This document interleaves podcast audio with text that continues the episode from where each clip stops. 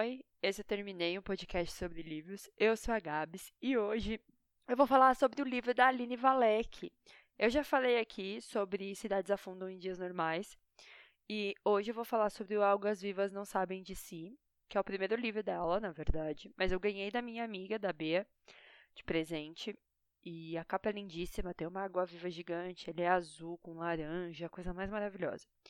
E eu não sabia o que me esperava nesse livro, porque o primeiro livro da Aline que eu li, né, que foi o Cidades Afundam em Dias Normais, que tem podcast aqui, ele fala muito sobre reflexão humana, sobre passado, né, sobre a passagem do tempo e tal. Esse livro, ele fala muito agora, né, esse Água Vivas Não Sabem de Si, ele fala muito sobre é, o ser humano estar sozinho no tempo e que existe algo maior do que ele e que a gente precisa entender isso.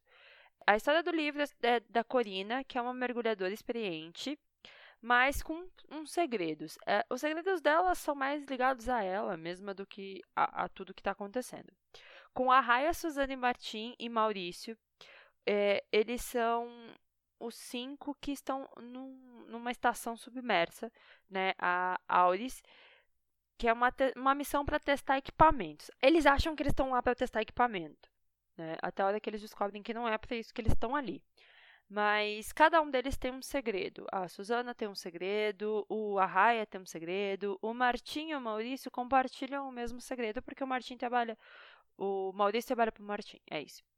E a Corina tem esse segredo também. Então todos eles estão tipo, a mais de 5 mil metros de profundidade, morando juntos, sem ver o sol, sem saber do mundo, todo dia nadando, né? Sempre saem dois, porque assim, sempre é a Corina e o Arraia que vão nos equipamentos para testar de mergulho, levam sonda, levam câmera e tal a Suzana que coordena para cuidar deles depois que eles voltam, né, para despressurização, para ver se está tudo certo, e o Martinho e o Maurício que montam o roteiro para onde eles têm que ir, o que eles têm que fazer. Só que assim, o Martinho ele tem um livro onde ele fala sobre baleias. Nessa história das baleias, ele conta que sobre a comunicação entre as baleias, que é algo que é muito mais antigo do que a linguagem.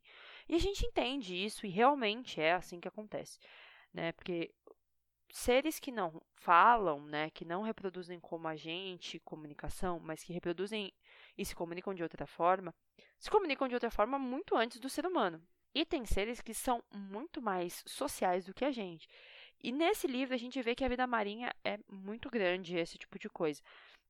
É muito louco que toda vez que eu penso nesses livros, eu lembro daqueles programas da Net Geo, sabe? National Geographic mesmo, que fala sobre o fundo do mar, que a gente conhece mais o espaço do que o fundo do mar. E é realmente isso, a gente sabe o que tem no céu. A gente vê as estrelas, a gente sabe dos planetas, das galáxias, do, sabe? A gente tem uma noção maior. Mas do fundo do mar a gente não tem essa noção porque a gente não sabe até onde ele vai. A gente nunca foi até onde dá para ir porque não tem como. A pressão é muito grande. É, não tem, a gente não foi feito para isso. E nesse livro é essa busca de entender qual é o ser primordial que começou uma comunicação que vem reverberando há milhares e milhares de anos, que tem a resposta para o universo. E cara, pensa num negócio muito louco. É muito bonito. Porque se você parar para pensar, a gente está conectado a esse mundo todos da mesma forma, junto com a natureza. E é, esse livro ele mostra muito disso. Quando a Corina faz os, os flashbacks dela de quando ela aprendeu a nadar, de quando ela começou a nadar, do porquê que ela gosta de nadar, é, às vezes ela nada em apneia, por que, que ela gosta disso, qual é o prazer, porque ela se sente parte. E eu acho que se sentir parte do universo é uma busca que o ser humano faz. Não só no universo onde ele vive, socialmente, ali com as pessoas que ele está, ter um motivo, né? Mas no universo como um todo. O Martin que faz esse tipo de pesquisa, ele começa querendo ser reconhecido como parte do universo científico, né? Que seja reconhecido como um professor, uma pessoa experiente. Mas ele também está buscando uma coisa que é muito maior que a gente, é o porquê a gente está aqui. Qual é a mensagem que a gente tem que passar? E é muito profundo, literalmente profundo, né? Porque eles vão para as profundezas da terra, assim, né? Pelo mar para encontrar. E é muito louco porque tem uma parte do livro que são animais que contam. Então eles vão contando como eles foram formados, como eles vão se perdendo, o que, que vai acontecendo nesse período.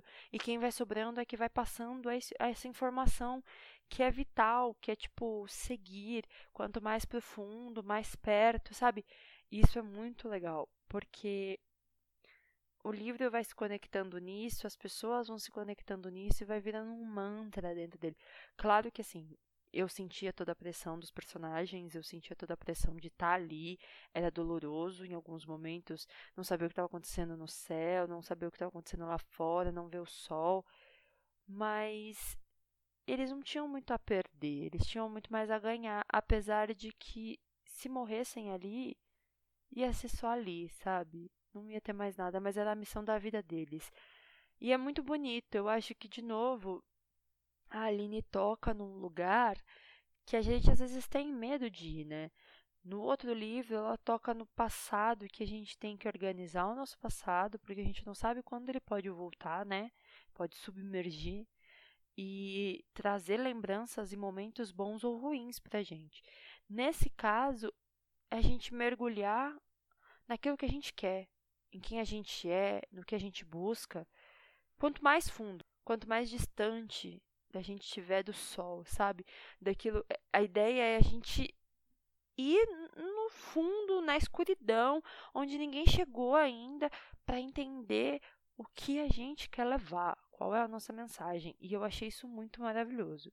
Sério, eu recomendo sempre para vocês lerem os livros da Aline Valek, sério. É um, um dos nacionais mais profundos e mais bonitos que eu já vi e que mostram tanto sobre o nosso país, porque tem, tipo, boa parte dos livros se passam no Brasil, né? Apesar desse se passar embaixo do mar, então a gente não tem muita localização do que está acontecendo. Mas os personagens serem mais próximos da gente, eu acho isso muito bonito. E ter esse conhecimento de outros lugares, sabe? Então eu agradeço muito a Aline pelos livros que ela tem. E quem já leu algo da Aline Valek, me manda lá no arroba TermineiCast. Quem não leu, recomendo começar pelo Água Vivas Não Sabem de Si, para depois ir para Cidades Afundam em Dias Normais, tá? E é isso, um beijo para quem ficou até agora e